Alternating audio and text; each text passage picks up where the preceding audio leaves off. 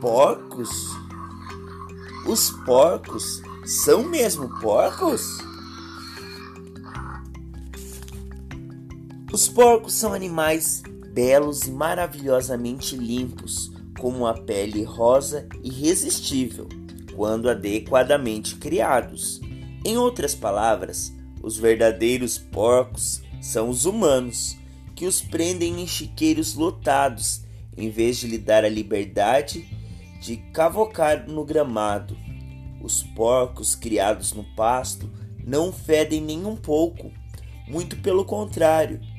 Eles têm o gosto cheiro, cheiro das trufas, algo de que os homens se aproveitam na hora de procurar a especiaria. Eles são capazes de, com o focinho, localizar esses cogumelos preciosos embaixo da terra por pensarem que estão farejando outro porco. O porco é forçado a ser um porco, chafurda na sujeira do chiqueiro, por ser impossível evitar os excrementos e os restos de comidas espalhados pela baia. É a maior confusão. Mas por que os porcos ou também os cachorros adoram ficar rolando na terra? Porque quando fazem isso, combatem as parasitas como pulgas e piolhos, esmagando-as contra o solo, sufocando-as na lama. As pessoas não precisam recorrer a essas táticas. Na pior das hipóteses, vão a uma farmácia. É claro que nossos cachorros ficam com cheiro horrível depois de se afundarem na sujeira e no excremento. Contra isso, só existe um remédio: enviá-lo na banheira esfregá-lo bastante.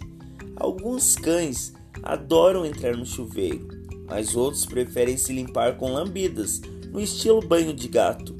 Apesar disso, esses cachorros não são porcos.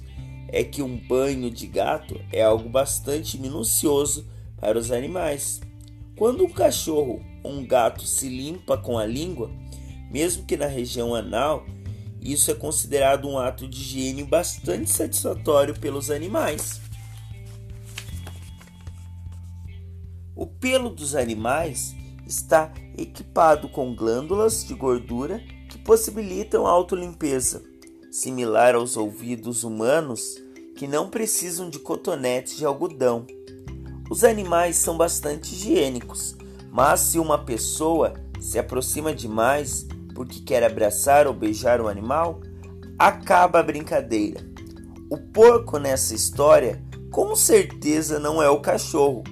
Levar um cachorro para dormir na cama chega a ser um risco para a saúde, já que o cachorro pode transmitir doenças terríveis como a salmonela e a hidatidose. O transmissor muitas vezes se encontra no excremento dos cachorros, na área do parquinho.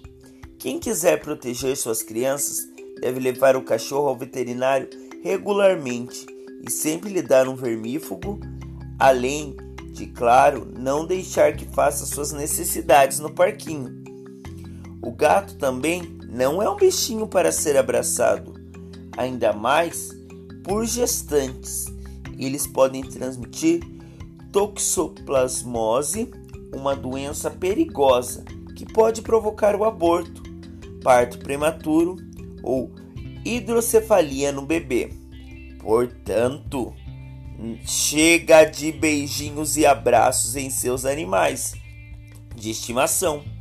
É para isso que existem os bichos de pelúcia. Você ouviu ao podcast Os porcos são mesmo porcos?